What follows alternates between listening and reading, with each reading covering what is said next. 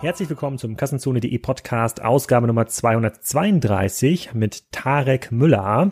Nach zwei erfolglosen Anläufen vor zwei Jahren beziehungsweise vor fünf Jahren haben wir es endlich geschafft, im Rahmen des Digital Commerce Days in Hamburg Tarek live zu befragen. Ich teile ja einen Großteil meiner letzten Jahre ähm, mit Tarek, mit gemeinsamen Investments und Gründungen und wir reden darüber, wie About You entstanden ist, ob seine Story wiederholbar ist, also ob man wirklich nochmal mit dem Aufbau eines Wasserpfeifen-Online-Shops heute ähm, das große Ding reißen kann oder wie das heute aussehen würde. Was er machen würde, wäre er als CEO eines Unternehmens, was noch vor der Digitalisierung steht und wie so generell die Marktlage ist im Online-Fashion-Handel und wer da das Rennen macht. Ganz spannend. Es gab viele Lacher im Publikum. Viele fanden die das Gespräch schon vor Ort ziemlich cool und ich bin gespannt auf euer Feedback. Wenn euch generell Gespräche zwischen zwei Herren interessieren, empfehle ich euch auch den Podcast Zwei Herren mit Hund. Ich habe euch das vor drei Folgen schon mal ähm, gezeigt beziehungsweise erzählt. Das ist ein Podcast, die nehmen Kai Blasberg, Geschäftsführer von Tele5 und Thomas Koch, Mr. Media, zusammen auf. Die reden über die Medienbranche, Leute, die in dieser Medienbranche aktiv sind, Medienmacher, Werbetreibende ähm, oder Fans von Thomas beziehungsweise Kai, kommen da, glaube ich, voll auf ihre Kosten. Ich höre mir das auch hin wieder an. Ist ganz spannend, was die für Anekdoten doch auspacken ähm, können und mit welcher Ruhe sie über den Medienhype verschiedene neue Formate sprechen und was da so alles in dieser Branche äh, passiert. Es lohnt sich dort regelmäßig reinzuhören. Ihr könnt es auch abonnieren. Ihr findet den Podcast Zwei Herren mit Hund auf allen gängigen Kanälen. Dazu gehört natürlich Soundcloud, iTunes und auch Spotify. Und da kann man, glaube ich, eine ganze Menge lernen rund um das Thema Medien. Jetzt aber erstmal viel Spaß mit Tarek Müller. Ja, danke schön für diese sehr nette Ansprache und diesen spontanen Umbau der Bühne. ähm, ja, es ist tatsächlich äh, der zweite Versuch mit Tarek einen äh, Podcast aufzuzeichnen. Beim ersten äh, Digital Commerce Day Event in äh, 2014 haben wir das schon mal probiert. Da hatten wir aber noch nicht so eine professionelle Technik, wie wir sie heute haben, die hoffentlich auch auf den Aufnahmeknopf äh, gedrückt hat. Und das wollen wir heute im Grunde genommen ein bisschen wiederholen, die Fragen von 2014. Plus, es hat sich ja einiges getan. 2014 war ja About You noch kein Unicorn, das erste Hamburger Unicorn. 2014 äh, weiß ich gar nicht, was habt ihr den Umsatz gemacht About You? 2014 haben wir 32 Millionen gemacht. 32 Millionen, genau. Da ist ja einiges da, äh, dazugekommen. Nutzt wirklich Slido. Also ich habe hier so ein paar Fragen vorbereitet, aber nach fünf Minuten geht mir dann auch die äh, Puste aus und Arne gibt mir jetzt bestimmt auch gleich das, äh, ähm, das iPad, wo ich dann die Fragen äh, anschauen kann. Aber wir sind ja hier im Podcast-Modus, deswegen musst du nochmal, obwohl du angeblich Stadt bekannt bist, äh, da in dem Bereich insbesondere, glaube ich, ähm, musst du nochmal ganz Extra kurz... auf die Reeperbahn gerade, oder? Äh, ja, genau. ja. Musst du nochmal ganz kurz äh, äh, die Station deiner Kindheit ähm, rekapitulieren, äh, äh, bis hin zum äh, Unicorn äh, CEO. Äh, und reicht aber in äh, drei, vier Sätzen. Und dann steigen wir ein in die Fragen. Ja, herzlichen Dank für die Einladung. Ich freue mich hier zu sein. Ähm, bin Tarek, 30 Jahre alt, habe so mit 13 angefangen, Sachen im Internet zu machen, viel SEO-SEA-Sachen, ähm, dann Online-Shops gestartet mit 16, relativ viele Nischen-Shops äh, gegründet, dann irgendwann 2009 oder sowas irgendwie mal eine Agentur gestartet und das parallel zum E-Commerce-Geschäft gemacht, Net Impact, dann 2012 mit dir, oder zwei, wann war, wann haben wir E-Tribes gegründet? 11, 12, ja. 11, ja, 2011 irgendwie so in dem Dreh E-Tribes äh, mit ähm, Nils, ähm, dir und mir. Äh, und da also dann Consulting noch dazu ge gepackt und dann unter der E-Tribes-Gruppe sozusagen verschiedene äh, Agenturmodelle hochgezogen und auch E-Commerce-Modelle gemacht und viel mit ähm, äh, Corporate zusammengearbeitet, Corporate Incubation gemacht, auch viel für die Otto Group zusammen, mit der Otto Group zusammen, irgendwann 2013 haben wir ein Beratungsprojekt auf dem Tisch gehabt. Wie könnte ein Mode-Online-Player der Zukunft wohl so aussehen? Äh, da gemeinsam dran gearbeitet mit vielen ähm, Leuten aus der Otto Group und dann irgendwann Anfang 2014 schlussendlich äh, das gegründet, was heute About You ist, im Januar 2014. Ähm, ich bin da dann auch bei, bei eTribes ausgestiegen, sozusagen operativ bei About You eingestiegen, haben auch selbst mit rein investiert. Das habe ich dann zusammen mit ähm, Hannes Wiese und Sebastian Betz gegründet. Ähm, und äh, als mit der Otto Group sozusagen als Hauptinvestor und uns als kleinen Investor sozusagen noch äh, mit drin. Das ist jetzt fünf Jahre her. Ähm, sind im Mai 2014 online gegangen, haben jetzt letztes Jahr, also sind jetzt in neun Ländern aktiv, haben in 2018 so 1,6 Milliarden Transaktionsvolumen gemacht, sind nach Zalando damit so der zweitgrößte Mode-Online-Shop in Europa. Äh, ja, sitzen hier in Hamburg. Sehr beeindruckend. Diese Geschichte hat sich anders angehört 2014, als ja. wir uns zusammengesetzt haben. Und ähm, 2014 hat es gestartet mit der Frage, kann man diese Story eigentlich wiederholen? Und ähm, vielleicht eine ganz kurze Geschichte dazu. Wir haben ja sehr, sehr viele Sachen ausprobiert, als wir auch 2011 zusammen angefangen haben bei äh, Net Impact. Du bist ja groß geworden über äh, Foren zusammenkaufen, SEO optimieren, dann so ein bisschen Online-Shops da drauf. Das war so der Einstieg, den du hattest in die Online-Szene und hast dich dann entwickeln können über das Agenturgeschäft rein in, äh, in das Unternehmergeschäft zu About You. Und ähm, da haben wir dann damals gefragt, naja, Geht das eigentlich heute noch oder ist es eigentlich zu komplex geworden, um solche Gründerstories zu wiederholen, so eine, wie du sie vorgelebt hast? Vor hm. zehn Jahren ist ja mittlerweile gestartet. Ja, genau, schon über zehn Jahre, ja, ne? Ähm, ähm, deutlich über zehn Jahre schon. Ähm, ja, zu der Zeit, wo ich halt E-Commerce mit E-Commerce angefangen hatte, ähm, war halt SEO natürlich noch sehr präsent, also die organischen äh, Suchtreffer bei Google zu optimieren, wo man halt wenig für gezahlt hat. Und da, damals, sag ich mal, ich fühle mich schon wie so ein alter Mann, äh, ich und damals, damals, äh, äh, da war die noch alle gar nicht geboren. Ähm, nein, ähm, damals muss man trotzdem sagen, irgendwie vor 10, 15 Jahren konnte man halt ähm, E-Commerce noch ähm, aufsetzen ohne, ähm, ohne Kapitalbedarf, wenn man eben auf der ersten Transaktion profitabel war, selbst im Paid-Bereich, ja, was ja heute eigentlich nahezu unmöglich ist, sage ich mal, außer man hat schon ausgewachsenes Business. Also wir sind tatsächlich heute auch oft First Transaction Profitable bei About You, aber das ist natürlich auch ein langer Weg gewesen, das irgendwie zu schaffen, ja. Ähm, insofern ähm, habe ich quasi, wie man heute sagen würde, gebootstrapped, also ohne Kapital meine Firma und Firmengruppe, meine E-Commerce-Aktivitäten aufgesetzt. Das wäre heute, und das in Nischen auch noch, das wäre heute nicht möglich. Einerseits, weil ähm, die Paid-Kanäle alle viel teurer geworden ist. Also im Durchschnitt hat man ja mittlerweile im Transaktionsbereich so einen Euro pro Klick da braucht man schon eine ziemlich brutale Conversion Rate und ziemlich heftige Marge, damit man damit irgendwie noch auf der ersten Transaktion profitabel sein kann und nicht eher vom Kundenwert über Zeit lebt, äh, den sogenannten Customer Lifetime Value.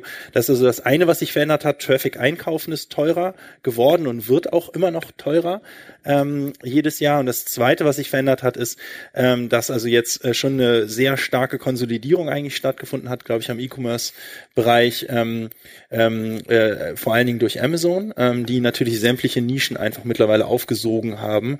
Äh, damals ja Pokerplatten verkauft, orientalische Wasserpfeifen, Modellbauautos, Teleskope, also so sämtliche Nischenbereiche, die man damals dann noch gegoogelt hat. Das ist ja alles eigentlich zu Amazon gewandert heutzutage. Ja. Das heißt, ein Bootstrapping im E-Commerce halte ich mittlerweile für sehr schwierig, außer man stellt ein Produkt her. Also Bootstrapping eines klassischen Händlers ohne wirkliche Herstellung der Produkte schwierig. Herstellung eines Produktes wiederum ist heute möglich, denke ich. Ähm, dann sind nur die Vertriebskanäle anders. Also man wird, wenn man jetzt ein Produkt herstellt, vermutlich nicht direkt über Direktvertrieb an Endkunden ähm, hat, hat man es schwer, außer man findet Wege über Instagram oder Facebook einen direkten Kanal zum Kunden aufzubauen, dann geht das, aber schwierig daraus wirklich ein 100 Millionen Business aufzubauen.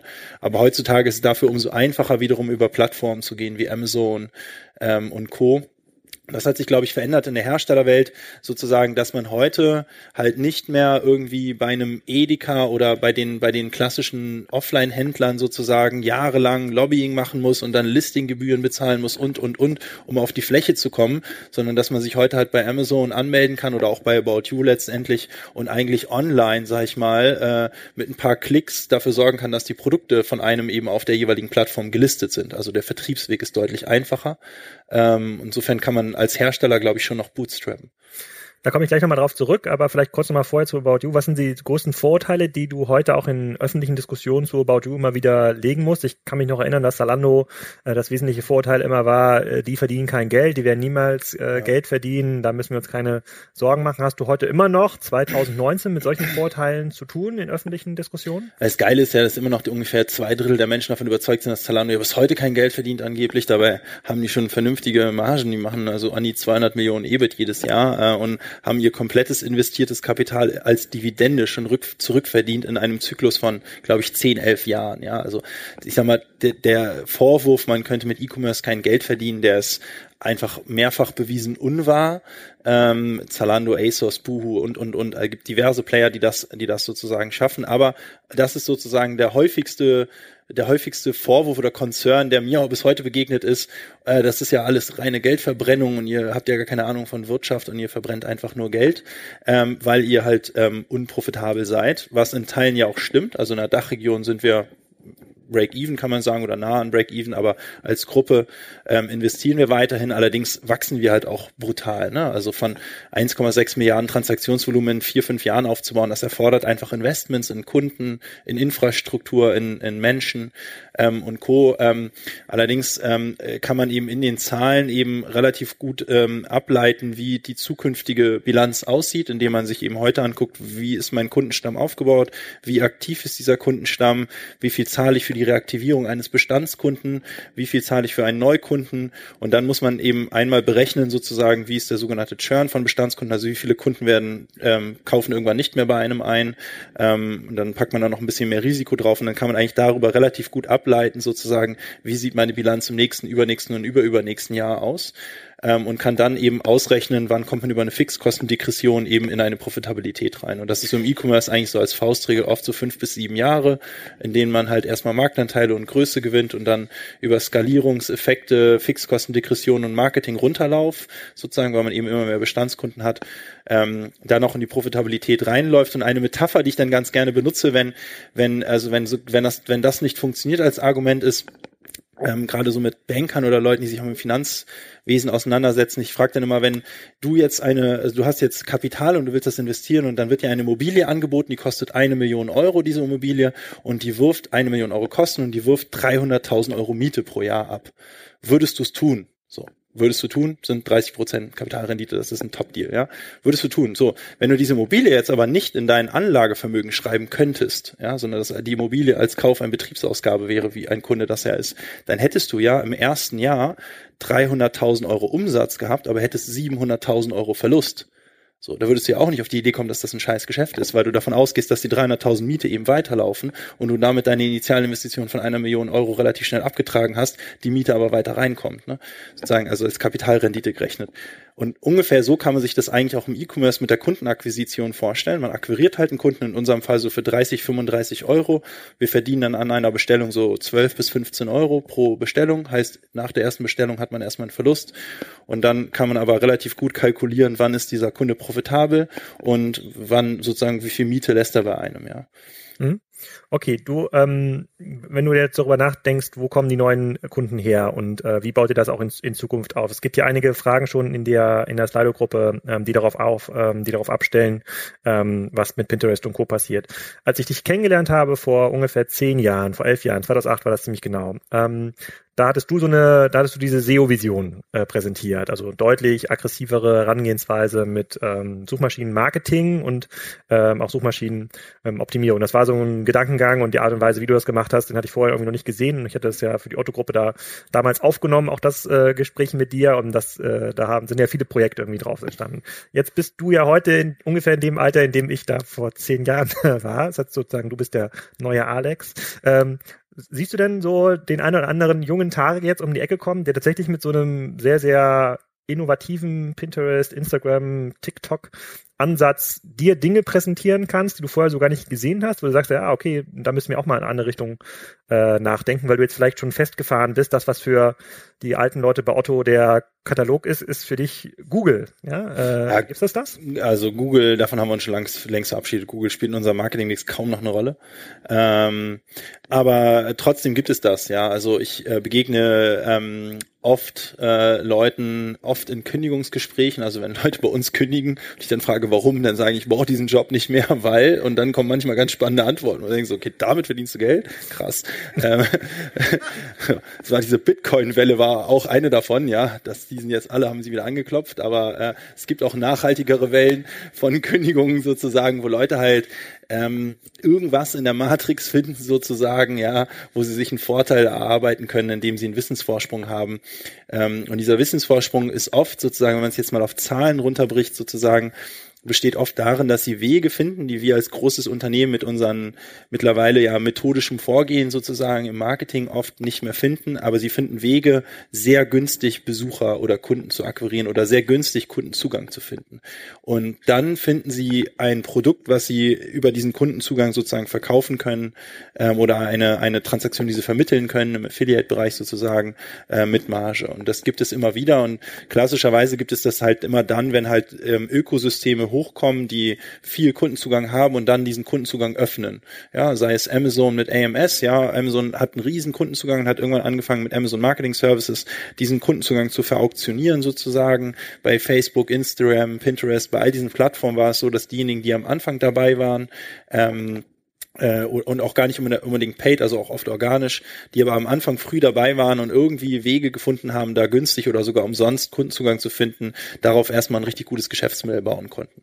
Aber das hat natürlich auch immer irgendwo einen Lebenszyklus, so ein Geschäftsmodell. Ne? Also ist ja eigentlich klassisches Arbitrage, würde man sagen, ja. Ähm, kann man auch am Börse machen und Co., ja, also ein Arbitragieren sozusagen, was aber per Definition schon oft zeitlich begrenzt ist, weil sich dann diese Lücken oft schließen, große Unternehmen das für sich entdecken und dann die Preise anziehen und dann eben dieser Vorteil weg ist sozusagen. Genau, dann ist man sehr relativ schnell in so einem Auktionsmodell. Bei Google hat es ja relativ lange funktioniert, ja. äh, muss man sagen. Und hier sind ja auch so ein paar Fragen gekommen, die, äh, die genau das fragen. Also ähm, Pinterest hat ja jetzt angefangen, äh, in einen, sozusagen in so einen Shopping-Modus ja. rüber zu gehen. Dann haben wir noch äh, Facebook, Instagram, die aber nach der Definition, die du gerade aufgezählt hast, ja auch äh, kurz vor dem Schicksal von Google stehen, irgendwann in eurem Marketing-Mix vielleicht nicht mehr so relevant äh, sind. Wie schätzt du das ein? Diese neuen Kanäle ist jetzt TikTok gerade das Ding, wo ihr euch kümmern müsst? Äh, sind oder sind es dann doch Sachen wie, wie bekommt man den Kunden über WhatsApp und Co. gebunden?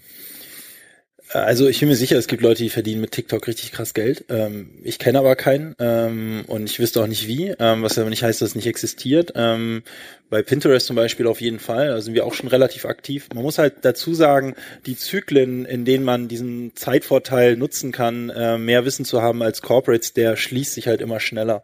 Also Google, da konntest du über Jahre hinweg richtig gutes Geld verdienen mit super No-Brainer-Aktivitäten. Ähm, das wird natürlich immer verkürzt. Ja, bei Facebook waren es und bei Google waren es vielleicht zehn Jahre, bei Facebook nur noch fünf, Instagram drei, Pinterest gefühlt nur noch ein halbes Jahr. Dann ist die Lücke geschlossen, weil die Unternehmen einfach erkannt haben ähm, und durch Leute wie Rupi und andere halt einfach verstanden haben, sie müssen agiler, schneller werden und mehr testen, ja.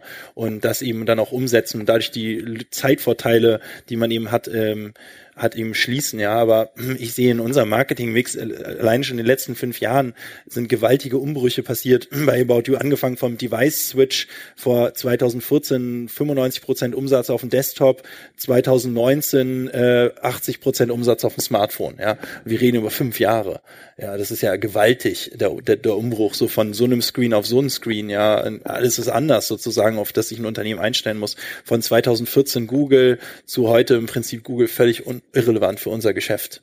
Ähm, würde nicht viel passieren, wenn es Google morgen nicht mehr gäbe. Äh, und Facebook und Instagram plötzlich total relevant, aber man sieht auch Facebook gerade wieder am Sinken eigentlich. Ne? Instagram noch am Steigen und so hat man halt eben diese Zyklen, die man halt mitgehen muss. Und wie, und wie managst du das? Also wenn ich mir jetzt immer überlege, wie wir vor zehn Jahren an die Märkte gegangen sind, da hat das ganze Thema online wächst. Ne? Es gibt quasi ein natürliche, natürliches Wachstum, bei dem Unternehmen, die rein digital aufgestellt sind, einen großen Vorteil haben, dieses Wachstum überproportional abzugreifen. Das haben jetzt alte Unternehmen, und dazu gehört fairerweise auch Otto, nicht so effizient geschafft. Die haben es nur geschafft, ihre Bestandskunden auf ihre Online-Kanäle ähm, zu bringen. Wie, wie, wie managst du das denn? Also wie kannst du dir sicher sein, dass hier noch weiterhin 20, 30, 40, 50 Prozent pro Jahr wächst? Wird ja nicht über Rabattaktionen der Fall sein, sondern musst ja darauf angewiesen sein, wirklich effizient neue Kanäle früher und effizienter zu bespielen als die Corporates, zu denen ihr auch irgendwann gehört, wenn ihr weiter wächst, äh, als sie das können. Wie, wie machst du das? Also wie kannst du dir sicher sein, das zu finden? Ja, sicher sein kann man sich da nicht. Ne? Ich glaube, zunächst einmal ist echt wichtig, brutal paranoid zu bleiben, ja, dass man irgendwas verpasst. Äh, das sind wir, glaube ich, als Organisation. Bei uns muss man natürlich dazu sagen, wir haben natürlich in den ersten Jahren ist ja, ist ja klar irgendwie natürlich einen totalen Neukundenfokus gehabt. Ne? Mittlerweile ist natürlich die Bestandskundenreaktivierung und das Halten der Loyalität, also die sicherstellen, dass die 300.000 Euro Miete jedes Jahr auch wirklich reinkommen, man idealerweise noch so eine Staffelmiete einbaut und die Miete steigt. Ja, ähm, das ist also eigentlich unsere Haupt, äh, Hauptaufgabe momentan. Wir haben 80 Prozent unseres Traffics kommt organisch zu uns, also per wirklich Direct, ähm, überwiegend natürlich auf dem Smartphone, ähm, da irgendwie Anstöße zu schaffen, Inhalte zu schaffen, dass die Leute wirklich jeden Tag eigentlich About You nutzen, idealerweise. Also das ist für uns natürlich der größere Hebel mittlerweile als die Neukundenakquise, vor allen Dingen in den Bestanden, in den, in den Ländern mit Historie. Auf der anderen Seite, und das ist bei uns natürlich gerade so eine etwas paradoxe Situation, wir haben halt ein Dachgeschäft, was schon über 500 Millionen Nettoumsatz groß ist, echt signifikant einfach, wo wir mittlerweile 85 Prozent Bestandskundenumsatz haben und wo es wirklich darum geht, dafür zu sorgen, dass wir ohne, ähm, ohne ohne dafür zahlen zu müssen, der Kunde uns halt täglich möglichst ansteuert ähm, und wir ähm, den sogenannten Share of Wallet steigern, also wir dafür sorgen, dass der Kunde, durchschnittlicher aktiver Kunde bei uns macht so sechs Orders pro Jahr, dass, dass wir aus den sechs, sieben machen, das ist ein Riesenhebel, ja, wie, das beschäftigt uns sehr viel mehr als die Neukundenakquise mittlerweile, äh, mal auf die Gruppe gesehen ist auch der größere Hebel, nichtsdestotrotz starten wir momentan natürlich sehr viele neue Länder, also wir haben gerade vor einer Woche zwei neue Länder wieder gestartet, das ist ja absolut wieder Greenfield, ja, da kennt uns keiner, da haben wir noch null Kunden, das heißt, es ist momentan eigentlich auch eine große Herausforderung, das Marketing so auszusteuern, dass man halt irgendwie Länder hat, wo es um Bestandskundenreaktivierung, Profitabilität und Ausschöpfung der Bestandskunden geht und andere Länder, wo es wirklich um Brand Awareness geht, ja, also Länder, wo niemand weiß, was überhaupt About You ist und man erstmal die Marke etablieren muss und dann sogar in manchen Ländern, gerade in Osteuropa, sogar erstmal erklären muss, dass man Mode jetzt online kaufen kann. Also so wirklich bei der Marktbearbeitung anfängt, dann die Marke etabliert und dann sozusagen die Kunden auch wirklich durch den Funnel jagt und dafür sorgt, dass sie kaufen. Ne?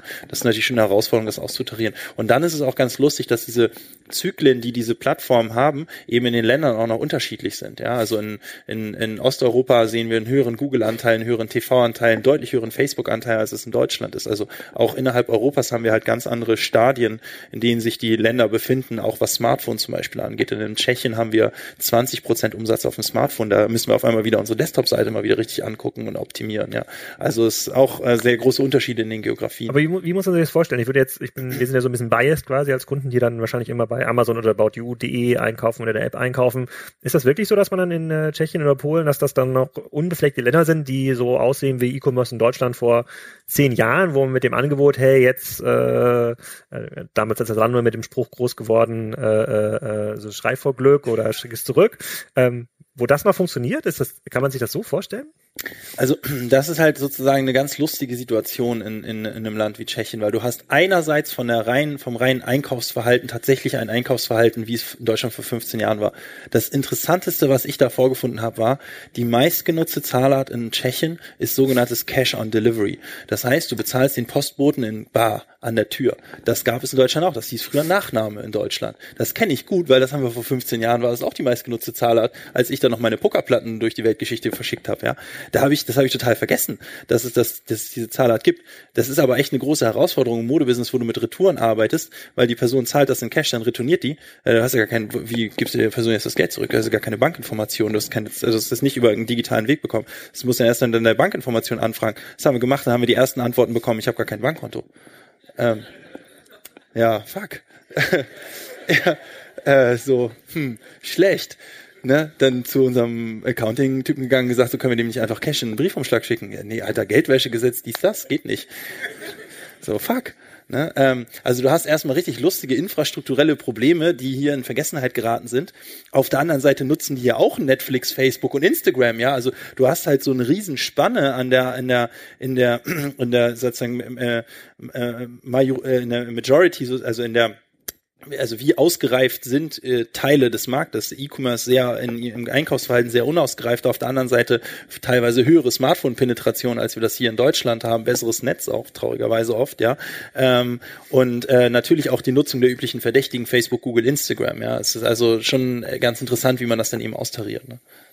Okay, das heißt aber, dort gab es dann in Tschechien keinen, keinen Salando, Otto, About You, die dann vor ein paar Jahren angefangen haben, diesen Markt hart zu penetrieren, sondern ihr entwickelt diesen Markt tatsächlich jetzt. Also in Tschechien ist tatsächlich so, dass Zalando und wir gleichzeitig gestartet sind, lustigerweise in derselben Woche.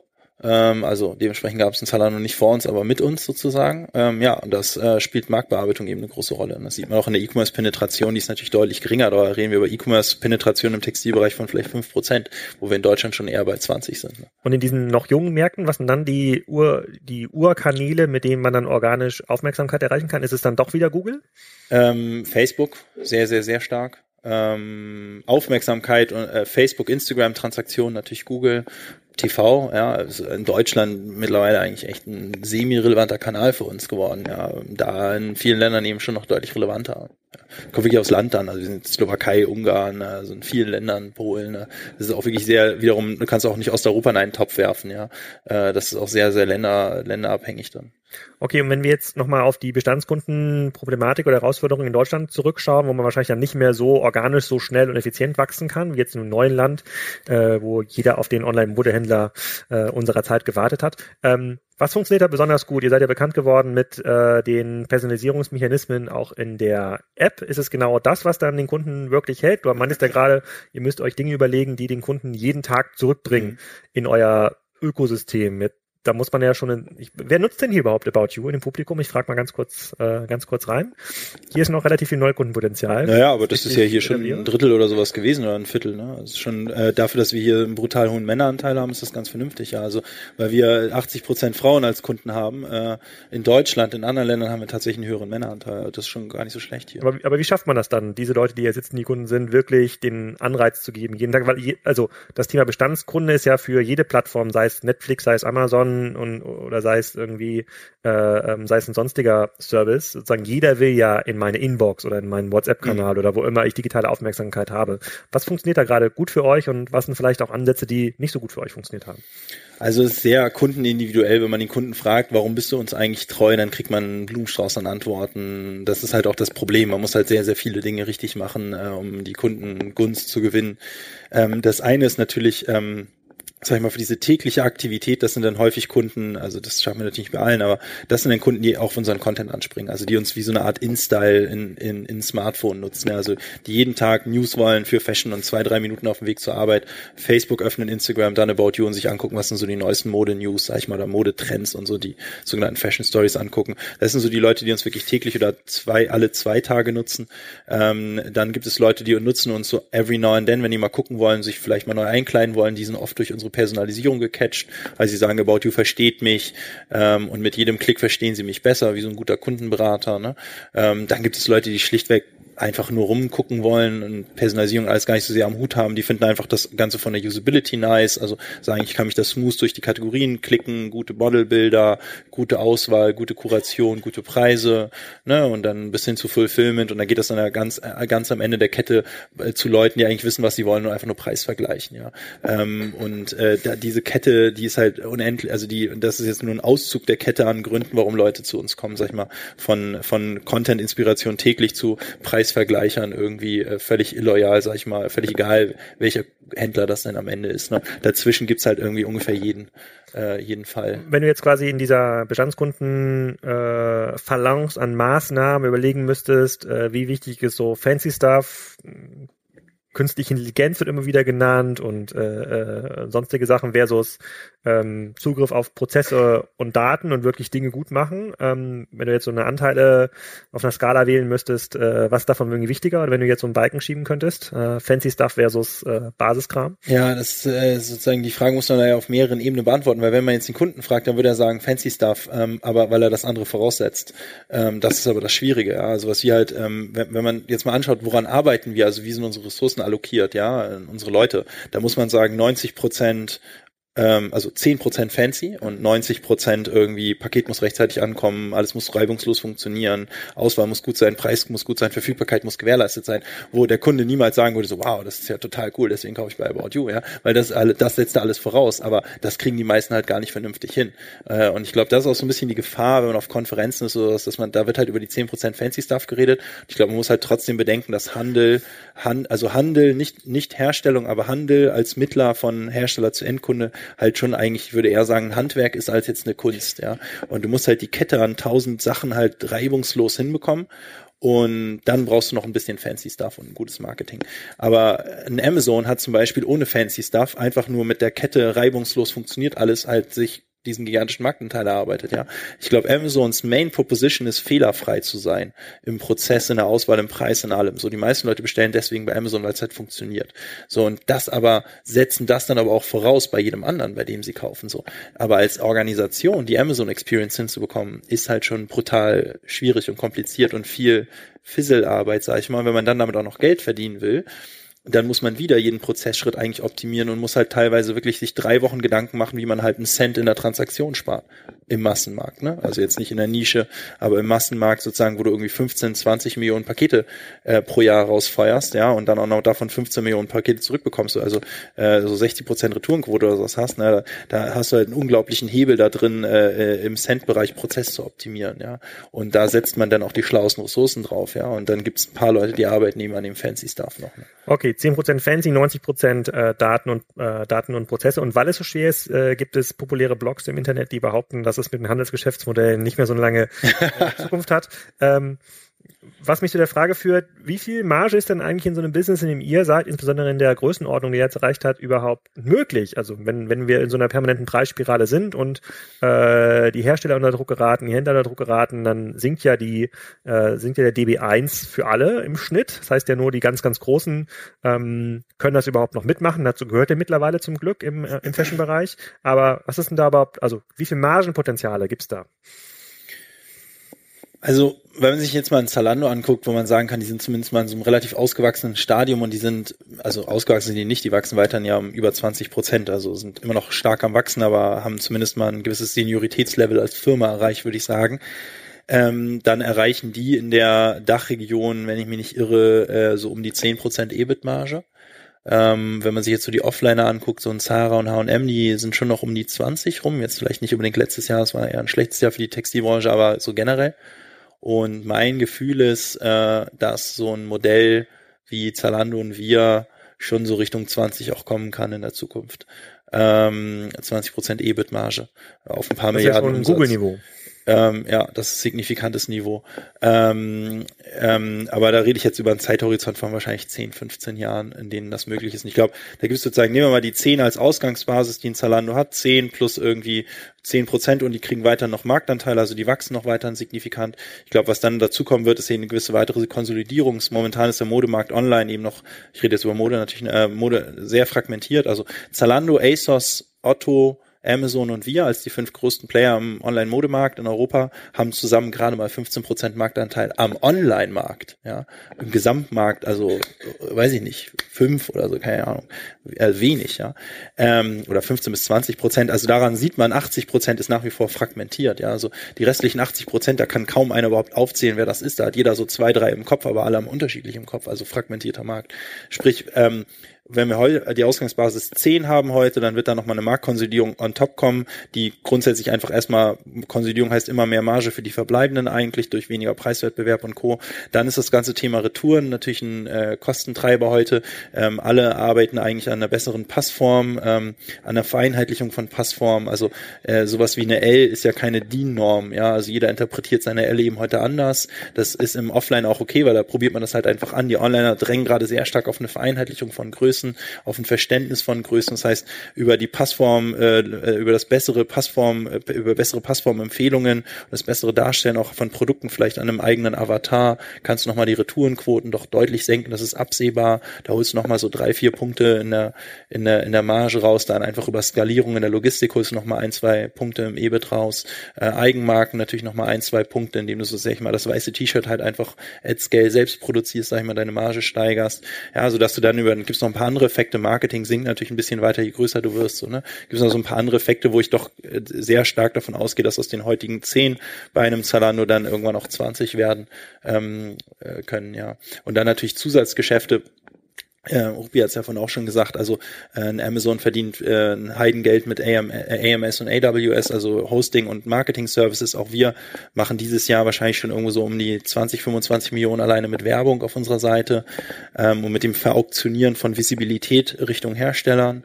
Ähm, auch das natürlich ein Zusatzgeschäft, was einfach nochmal die Marge eben ankurbelt, ja. Wie funktioniert das? Muss man sich das vorstellen, dass ein Hersteller dann sagt, ich möchte gerne auf der Kategorieseite Damen Sommerkleider einen Banner haben für den Zeitraum von einem Monat oder von einem halben Jahr? Ja, genau, da gibt es verschiedene Placements. Also ich sag mal, so wie es ein Amazon macht, ist, ähm, sind nicht Banner, sondern wirklich äh, Platzierungen auf der Liste. Also wie Google früher. Google früher waren nur organische Ergebnisse und dann konnte man sich über den organischen Ergebnissen ein Paid-Ergebnis kaufen. So mittlerweile hat man eigentlich nur noch Paid-Ergebnisse. Ähm, und die Paid-Ergebnisse sind aber so gut wie die organischen. Also eigentlich sind die Paid-Ergebnisse haben über einen Zyklus von 15 Jahren, ist das, was früher organisch war, weil es war nach absteigender Qualität sortiert. Ist jetzt einfach eins zu eins paid. Also Google hat einfach nur, kriegt jetzt einfach Geld dafür, im Prinzip dieselben Ergebnisse wieder anzuzeigen, weil die über ein Auktionssystem, die haben ja nicht ein reines Auktionssystem gemacht, sondern ein Auktionssystem versehen mit einem Qualitätsfaktor, also eine gute, ein gutes Ergebnis zahlt weniger. So haben sie alle dazu gebracht, gute Ergebnisse zu liefern und äh, subventionieren gute Ergebnisse, aber am Ende zahlen eigentlich alle dafür, Visibilität zu kriegen, die früher halt umsonst war. Ein ähnliches, ähnliches passiert ja gerade bei Amazon. Also das Verauktionieren von Bedarf. Ähm, und was, was ökonomisch da passiert, ist sozusagen, ähm, dass halt ähm, äh, die Hersteller eben an ihre Grenzkosten getrieben werden, ja. Indem, indem man halt sagt, pass auf, ähm, lieber Hersteller, ähm, ähm, du kannst jetzt hier die Transaktion bekommen oder nicht. So, wir haben Konditionen, also wir verdienen ja schon Marge, aber du kriegst einfach gar keinen Auftrag. Also wir haben ein Konditionsmodell, ähm, aber wir nehmen einfach nichts von deiner Ware ab, wenn du dir nicht nochmal Visibilität on top kaufst. Und wenn du dann eine kritische Masse an Leuten hast, die sich darauf einlassen, ja, ähm, dann äh, sorgt das dafür, dass der erste mit einem Cent anfängt, dann zwei, dann drei, dann vier, dann fünf, dann sechs und dann geht das immer so hoch. Und du kannst aber auch darauf nicht verzichten, weil wenn du die Transaktion nicht bekommst, äh, dann äh, kannst du hast du keine kannst du deine Fixkosten nicht abtragen, ja. Und das sorgt dafür, dass jeder so an seine Grenzkosten geht. Und ich habe ja von Herrn Graf gelernt, im, äh, ganz früh mal irgendwann das, äh, die das Gefangenen-Dilemma-Theorem, ja. Das Schlauste aus einer Marktsicht wäre, keiner macht mit, weil dann bleibt es ja organisch. Aber der Erste, der mitmacht, der verdient halt sehr viel Geld, weil er sich sehr günstig Visibilität kauft. So, der Erste, der mitmacht, sorgt dafür, dass der Zweite mitmachen muss, weil ihm die Visibilität weggenommen wird und äh, schwupp bist du drin, ja. Ähm, Schlaus wäre einfach, keiner macht mit. Genau. Ich, ich wäre mit der, wäre mit der Metapher vorsichtig, weil das würde übersetzt bedeuten, dass About You das Fashion-Gefängnis äh, wird für die Hersteller. Wir sind ja aber, die Guten. Aber äh, ihr wollt ja die Guten sein. Wir sind ja die Guten. Ich rede ja über Amazon. Ne? Absolut, absolut. Ähm, Wir verauktionieren tatsächlich Visibilität nicht. Also ich will jetzt gar nicht sagen, wir sind jetzt kein sozialer Verein, ja. Auch wenn ich manchmal mit in, in, in, in, in Gehaltsverhandlungen sage, wir sind eine Non-Profit-Gesellschaft. Haha. Ähm, aber ähm, äh, wir verauktionieren die Visibilität nicht. Also wir verkaufen tatsächlich ähm, Brand Appeal, also ähm, wir haben an, ein anderes Konzept im Bereich Marketing. Äh, das heißt, wir sorgen dafür, wir sagen halt, hey, pass auf, die ähm, Suchreihenfolge ist organisch und getrieben durch Personalisierung, die wollen wir auch nicht verauktionieren. Aber ähm, was du tun kannst, um Visibilität herzustellen, ist dafür zu sorgen, dass unsere Community dich cool findet, ja, und deiner Marke folgt. Ähm, weil wenn sie deiner Marke folgt, wirst du auch in den Kategorien öfter angezeigt. Aber die Kategorien manipulieren wir nicht und machen damit eben nicht das, was Amazon macht, weil mich persönlich als Kunde stört das mittlerweile auch richtig stark bei Amazon, dass ich halt irgendwas suche und irgendwas kaufen will, erstmal diese ganzen gesponserten Dinger voll gebombt bekommen, die einfach auch schlecht sind. Also meiner Meinung nach kannibalisiert Amazon seine eigene Proposition auch ähm, mit dem AMS gerade sehr, sehr stark, dass sie eben nicht mehr, wie früher konnte man sich darauf verlassen, du suchst das bei Amazon, oben ist das beste Produkt zum besten Preis-Leistungsverhältnis der besten Bewertung. Das ist Amazon. Ja, und aber das ist es jetzt eben nicht mehr. Du hast jetzt eben einen Haufen gesponsert. Du musst erstmal sich zurechtfinden, was jetzt hier gesponsert, was ist eigentlich gut, ja. Und ich glaube, das ist eigentlich nicht gut äh, als als Proposition. Das, deswegen machen wir das nicht mit dem Verauktionieren. Deswegen gibt es bei uns dieses Gefangenen-Dilemma in dem Maße auch nicht. Aber wir helfen dabei, eben Marken cool zu präsentieren in unserer Community. Mhm. Deswegen sind wir die Guten. Okay, aber du hast ja gerade schon einen wichtigen Punkt angesprochen, äh, Gehaltsgespräche vielen Unternehmen, die gerade in der Digitalisierung äh, stecken. Ihr seid ja ein rein digitales Unternehmen, denen gelingt es ja noch nicht mal, die Gehaltsgespräche zu führen, weil sie gar keine Mitarbeiter gewinnen. Wie, wie macht ihr das? Ihr habt ja eine ganzen, ganz große Anzahl von Mitarbeitern, das, ihr werdet sicherlich auch die eine oder andere Kündigung haben. Ähm, wie gewinnt ihr neue Mitarbeiter und wie schafft ihr es, eure Leute zu binden? Also das Gleiche, was du im Bestandskundenmanagement äh, machen musst, musst du ja in einem extrem kompetitiven Markt, wo äh, digitale Mitarbeiter hart umworben werden, musst du auch für Mitarbeiter ähm, ähm, anbieten. Wie macht ihr das? Ja, ist eine große Herausforderung. Von wir sind von 0 auf 650 Leute gewachsen in fünf Jahren. Also äh, Recruiting spielt für uns eine große Rolle. Zunächst einmal rekrutieren wir weltweit. Also äh, wir hatten uns vorhin ja auch kurz darüber unterhalten. Also wenn, wenn, es geht euch bei Spriker ja ähnlich, ähm, wenn wir unsere Mitarbeiter nur aus Deutschland, also nur aus deutschsprachigen Menschen ähm, rekrutieren dürften, dann gäbe es unsere beiden Firmen vermutlich nicht, oder? Ich weiß, wie ist euer Anteil an nicht deutschsprachigen Leuten ungefähr? An nicht deutschsprachigen Leuten bei Spriker, also deren erste Sprache nicht Deutsch ist, wahrscheinlich über 50 Prozent. Berlin, also wir sind ein bisschen unter 50, aber tatsächlich auch irgendwo so beim Drittel wahrscheinlich und das ist halt Tendenz stark wachsend. Also wir könnten unsere, un, unsere Fachkräfte nicht mehr aus Deutschland akquirieren und dazu muss man ja sagen, wenn man sich so Rankings anguckt in deutschen, in Hamburger Unis gerade, der attraktivsten Arbeitgeber, dann sind wir da oft auf eins, ja. Also wenn wir als einer der attraktivsten Arbeitgeber in der Stadt für Absolventen nicht in der Lage sind, aus diesem Kreis an Menschen, die hier leben, unsere Mitarbeiter zu akquirieren, da will ich ja gar nicht wissen, wie es bei anderen Unternehmen aussieht, ja. Ähm, und es ist jetzt auch nicht so, dass wir total wenig bezahlen oder so, also wir zahlen Marktstandard. Ne? Ähm, insofern ist sozusagen das weltweite Rekrutieren erstmal ein großer Hebel, das Englisch sprechen in der Firma, also Englisch als Company-Sprache zu haben, das führt dann aber auch zu so einem blöden Denglisch immer auf Bühnen, aber lässt sich dann auch nicht vermeiden. Ähm, und dann glaube ich sozusagen, mein absolutes Learning was Leute angeht, ist, die Leute sind nicht getrieben von Kickertischen und jeder darf anziehen, was er will und Hunden im Büro und was weiß ich. Das haben wir natürlich irgendwie alles so. Ähm, aber das ist den Leuten halt am Ende Wumpe, ja, eigentlich. Also wir könnten das, glaube ich, alles wegnehmen. Die Leute würden trotzdem kommen. Ich glaube, die Leute werden halt angezogen von interessanten Aufgaben und dem Arbeiten mit smarten Leuten. Das ist natürlich ein fragiles Gebilde, ja. Das, du bist da ein bisschen auch zum, zum Erfolg verdammt irgendwo, wenn du halt weiterhin die besten Leute haben willst, weil die besten Leute gehen zu den besten Firmen. Und da kann man jetzt, du hast dieses Unicorn-Ding von angesprochen. Also Unicorn ist ja, wenn man als Unternehmen mit einer Milliarde Unternehmenswert bewertet wird, ich glaube, wir sind das sechste in Deutschland, meine ich, das erste in Hamburg, ähm, was diese eine Milliarde Bewertung geschafft hat. Jetzt ähm, äh, Mitte 2018 in der Finanzierungsrunde, die wir gedreht haben, wo wir einen neuen Investor an Bord geholt haben, wurden wir mit über einer Milliarde Dollar bewertet. Und das war schon ganz lustig. Und das habe ich auch ehrlicherweise ganz schön unterschätzt, was das für einen Effekt hatte weil so wie in Amerika alle immer die, ähm, wie heißen die, Ivy League Unis, glaube ich, ne, äh, dass äh, Unis irgendwie sich an denen orientieren, äh, orientieren sich tatsächlich viele weltweite Talente an Unicorns. Und da gibt es halt überall im Internet Listen der Unicorns, die es halt so weltweit gibt und ähm, und an Ländern. Und Deutschland ist sehr attraktiv gerade das spielt uns echt in die Karten, auch so Trump und so. Super, da will keiner mehr nach Amerika, kommt auch keiner mehr rein. Insofern stellt sich die Frage für manche auch gar nicht mehr. Ähm, aber Deutschland ist, glaube ich, als Land einfach relativ attraktiv und in Deutschland gibt es nicht so schrecklich viele Unicorns und da ploppen wir dann relativ schnell auf der Liste auch auf und kriegen dadurch eben auch sehr gute ähm, Talente.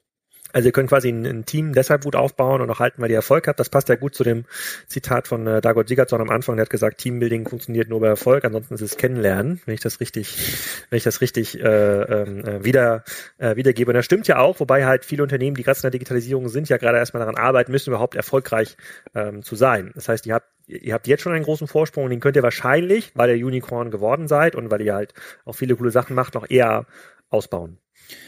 Ja, super unfair, ja, weil wir haben nicht nur den Erfolg und gelten als erfolgreich, sind jung, wachsen und irgendwie geil bei uns zu arbeiten, so, weil alles ist cool. Ähm, wir haben auch keine großartige Legacy, ja, und äh, das ist natürlich super unfair, sage ich mal, gegenüber tradierten Unternehmen, die in der Transformation sind, sich mit Legacy rumschlagen, gerade bei Developern. Kein Developer hat Bock, Legacy aufzuräumen drei Jahre lang, ja. Ähm, das ist aber halt irgendwie wichtig. So, es ist wahrscheinlich sogar das Wichtigste in vielen Corporates in der Transformation. Ne? Ähm, schwierig, ja. Ich wüsste nicht, wie man also ich, ich habe keine Ahnung, wie oft, ne, wir haben natürlich auch mittlerweile auch irgendwie Digitaltourismus, ich das Gefühl, so äh, in den Sparprogrammen wird dann immer gesagt, wir fliegen jetzt nicht mehr in Silicon Valley, noch, sondern nach Berlin und Hamburg und dann kommen auch oft mal Vorstandsetagen, ziehen durch unsere Räume ähm, und dann fragen die uns auch mal, ja, was sollen wir denn machen jetzt hier in der digitalen Transformation? So, pff, du, ich will nicht in deine Haut stecken, so ähm, ganz ehrlich. Ähm, und das lässt sich so pauschal auch einfach nicht beantworten, ja. Also ich habe manchmal das Gefühl, die Leute denken, wir haben so einen Zauberstab oder sowas, ja. Aber es ist am Ende halt harte Arbeit und da muss man sich halt reinfriesen in die Details und dann muss man halt tausend Kleinstprobleme lösen. Das ist digitale Transformation, glaube ich, ne. Das kriege ich jetzt, kann ich nicht so aus dem FF äh, zwei Zaubertricks erfahren so äh, und dann bist du digital transformiert, ja. Da musst du dich echt mit beschäftigen, so. Ne? Das ist halt richtig harte Arbeit. Und du hast auch noch einen Nachteil, einen strukturellen Nachteil, aber du kriegst nicht die richtig guten Leute wahrscheinlich oder eher schwieriger so sozusagen. Du hast auf jeden Fall mal einen Nachteil gegenüber irgendwie uns sozusagen und, und andere Firmen mehr im Digitalbereich auch noch die richtig guten Leute zu bekommen. Also es ist echt herausfordernd, ja. Das meine ich echt ernst, dass ich glaube, wir haben eigentlich die einfachere Aufgabe gehabt, auf dem Greenfield was aufzubauen, als das Corporates haben, die auf dem äh, auf Historie sozusagen unterwegs sind. Die haben den Vorteil Marke, Markenbekanntheit, ähm, Kundenstamm und so weiter und so fort. Aber dieser Nachteil der Legacy, der ist halt echt gigantisch und den muss man irgendwie vernünftig managen. Ich habe da absolut keine Antwort drauf. Ja, also mal vielen Dank, dass du jetzt die Rolle des schwarzen Peters übernimmst. Normalerweise bin ich ja immer der Totengräber des Handels, aber jetzt ist endlich dieser. Ich sage ja nicht, dass es jetzt ist endlich endlich ist dieser Stab weiter. Ich sage ja nicht, dass es nicht lösbar ist. Ich also ich ähm, ich bin da hin und her gerissen. Du sagst ja schon, dass du sagst schon, dass es lösbar ist. Es ist halt gibt ist halt keine Magic, aber die Unternehmen, die möglicherweise ein Management haben, was in der Lage ist, sich überhaupt noch operativ einzuarbeiten, weil es halt die Legacy entweder wegmanagt oder aufbrechen kann, die haben auf jeden Fall eine Chance. Und du sagst ja nichts anderes als äh, kümmere dich um die Details und kümmere dich um den USP. Äh, ja, und, und hol Leute ran, die davon Ahnung haben äh, und, und nicht irgendwie Leute, die nur Folien malen können äh, und, und aber eigentlich noch nie irgendwie so ein Business von innen gesehen haben und halt irgendwie so auf so einer Metaebene, sag ich mal, Vision 234 zeichnen, weil ich glaube halt, der Hebel liegt halt dann auch oft doch eben doch eher in den Prozessen, in den strukturierten Strukturen und sag mal im, im, im, im Maschinenraum, sag ich mal, den zu transformieren und nicht so sehr, also die meisten Unternehmen mangelt es meiner Meinung nach nicht an einem, an einem äh, Marktbild 2040, ja, das haben die meisten in den Vorstandsetagen schon hängen. So, das hat McKinsey, dafür, dafür hat McKinsey schon gesorgt, ja, aber darauf zu exekuten ist ja die größere Herausforderung. Also, äh, wie komme ich denn da jetzt hin sozusagen? Ne? Ich bin da, also ich, ich bin in Teilen bei dir, also sozusagen, ich sehe auch schwarz für viele. Ich glaube schon, es ist lösbar irgendwie. Ich weiß noch nicht wie, aber ich bin eigentlich überzeugt, es ist lösbar und ich bin mir auch sicher, es werden ein paar lösen, aber viele halt auch nicht. Ne? Okay, also nur ein bisschen duzen und den Rahmen von gemeinsamen Offsites mal ein Floß bauen, das wird nicht ausreichen. Äh, was ja auch fair enough ist, ja auch eine, auch eine Erkenntnis.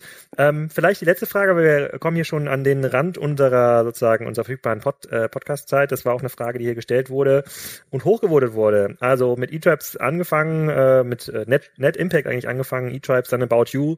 Ähm, da bist du jetzt schon seit fünf, sechs Jahren ist jetzt About You. About You, ja, fünf Jahre. Wir genau. werden jetzt im Mai fünf, genau. fünf Jahre alt. So, und dann das ist die Frage so ein bisschen, what's next? Äh, für About You jetzt, oder was? Ja, für dich. Also für mich persönlich. Ähm, ja, also es ist jetzt glaube ich auch mittlerweile kein Geheimnis, weil ich schon ein paar Interviews gesagt habe, dass ich nach About You kein Unternehmen mehr gründen möchte, ähm, sondern eher, sag ich mal, Assets verkaufen äh, und eine Partei gründen möchte, äh, auf Hamburger Ebene äh, und in die Politik möchte. Aber es ist jetzt der Tarek-Lebensplan, der ist aber noch ein bisschen hin auch, ne, weil ich will schon noch. Du bist ja noch jung. Will, genau, ich bin ja noch jung. Äh, will schon noch ein paar Jahre, ähm, will natürlich schon noch einige Jahre About You machen. Wir haben auch noch richtig viel vor, da habe ich auch Bock drauf, muss ich sagen. Ähm, und das bringt auch einfach Spaß mit den Leuten, die wir da haben und den Umständen und Umfeldern, die wir haben. Das ist geil. Ähm, aber für mich ist ganz klar, dass es jetzt nach About You kein weiteres Unternehmen geben wird, sondern die Politik dann kommt. Vielleicht noch eine Frage, die ja auch aufgetaucht ist in der, in der Frageliste, die ich auch extrem spannend finde. So, wie hart am Wind musstet ihr mit About You segeln in den letzten fünf Jahren? Also wie oft standet ihr davor, dass es vielleicht doch nicht den, das nächste Quartal About You äh, ähm, gibt, weil man halt zu hart am Wind gesegelt ist? Ja, also ehrlicherweise gar nicht so hart am Wind, weil wir ähm, erst mit der Otto Group einen Investor haben, der echt auf lange Frist äh, unterwegs ist und nicht so quartalsgetrieben ist. Familienunternehmen, die denken eher an Dekaden. Bin echt froh, dass wir die Otto Group als Investor haben, muss ich sagen äh, in vielerlei Hinsicht, ähm, aber da, diese langfristige Perspektive ist eine davon.